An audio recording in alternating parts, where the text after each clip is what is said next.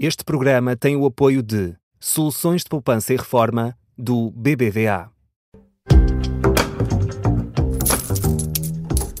Este programa que é boa moeda, má moeda. Paulo. Pois é verdade. Hoje vamos falar das pensões, não é? Que Vamos vão ser pensões. cada vez mais baixas e as pessoas eh, tardam em ter essa consciência. É, tem-se discutido um pouco isso na campanha, mas tem-se discutido muito naquela lógica de saber se os, os candidatos eh, vão ou não cortar as pensões que já estão definidas e que já estão a pagamento.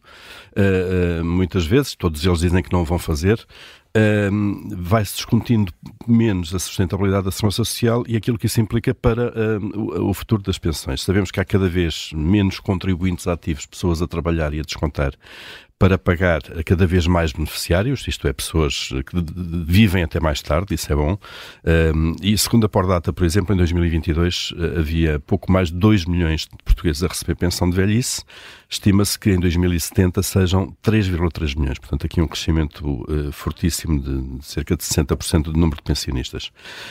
E uma das formas de ir prolongando, de facto, o equilíbrio das contas, uma vez que a demografia está a jogar contra estas contas, é ir reduzindo o montante das pensões a que as pessoas têm direito. Portanto, quando se fala de corte de pensões, eh, falamos daquelas que estão a pagamento de facto, esquecendo estas, isto é, quando se calcula a pensão a que temos direito, quando entramos na reforma, essas pensões são cada vez mais baixas do que as pe- pessoas em situação idêntica em termos contributivos e de idade e por aí fora tinham no passado. Hum, isto é, a taxa de substituição, que é assim que se chama, eh, que é hum, o rácio entre a, a primeira pensão e o último salário, vai reduzir-se. Há um estudo do do Banco de Portugal de outubro eh, que, que diz que em 2019 essa taxa de substituição em termos brutos era de 74%. O que é que isto quer dizer? Eh, Em média, a primeira pensão eh, era 74% do último ordenado e, segundo as estimativas, isto vai reduzir-se para 44% em 2070, eh, devido às alterações das regras de cálculo que foram introduzidas na lei portuguesa em 2002. Isto demora anos, obviamente, a ter efeito à medida que as pessoas vão entrando na reforma. Portanto, isto significa logo uma perda de rendimento no momento em que se passa do- da vida ativa para a reforma e, e essa perda de rendimento vai ser cada vez maior.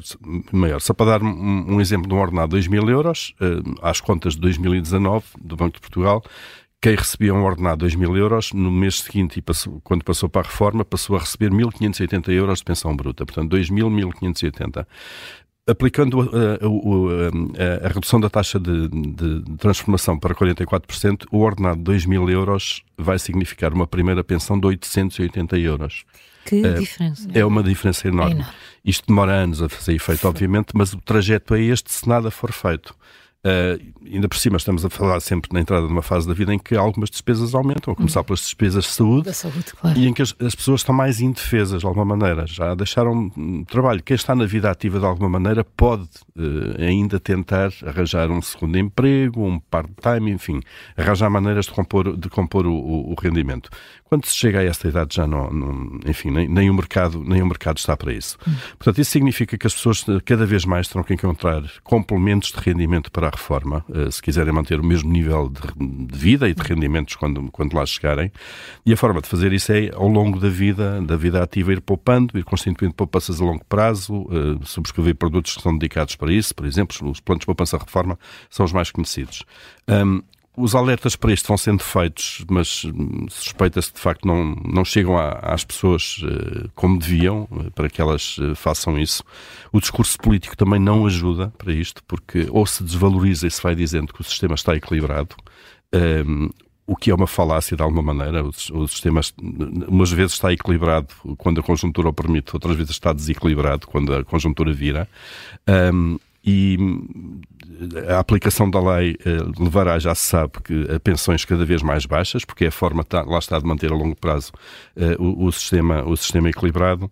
Eh, ou então o discurso político acaba por acenar com o papão dos mercados, de jogar na bolsa e por aí fora, com alguma desinformação que leva as pessoas eh, a ficar quietas, basicamente, eh, e a não atuar.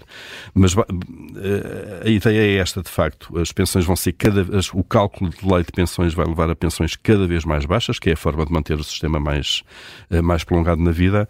Um, e basicamente há que constituir poupanças ao longo, ao longo da vida ativa, senão uh, a pobreza em velhice vai ser, vai ser cada vez maior. Nós depois podemos, amanhã ou depois, uh, olhar aqui para outros dados sobre isto, mas um bocadinho esta ideia numa campanha eleitoral que tem discutido pouco ou nada esta questão em concreto. Deprimi. Deprimiste, pronto. Mas olha, Ainda bem tu ainda vais tens. tu ainda, mais cedo, exatamente. Ou vai fazer olha, vou já amanhã. Vai, mas é, Vou amanhã- olha, amanhã já não venho. vai, mas é metendo Ah. dinheiro no porquinho. Pronto, é isso. Tu, tu ainda estás. grandes, não é? tu, tu acabaste de entrar na vida, na vida Na profissional vida e ativa. ativa e, portanto, tu ainda tens muito pela frente Pois é, pois tem, tem. para corrigir isso, Marijão. Essa é a boa notícia, não é? É.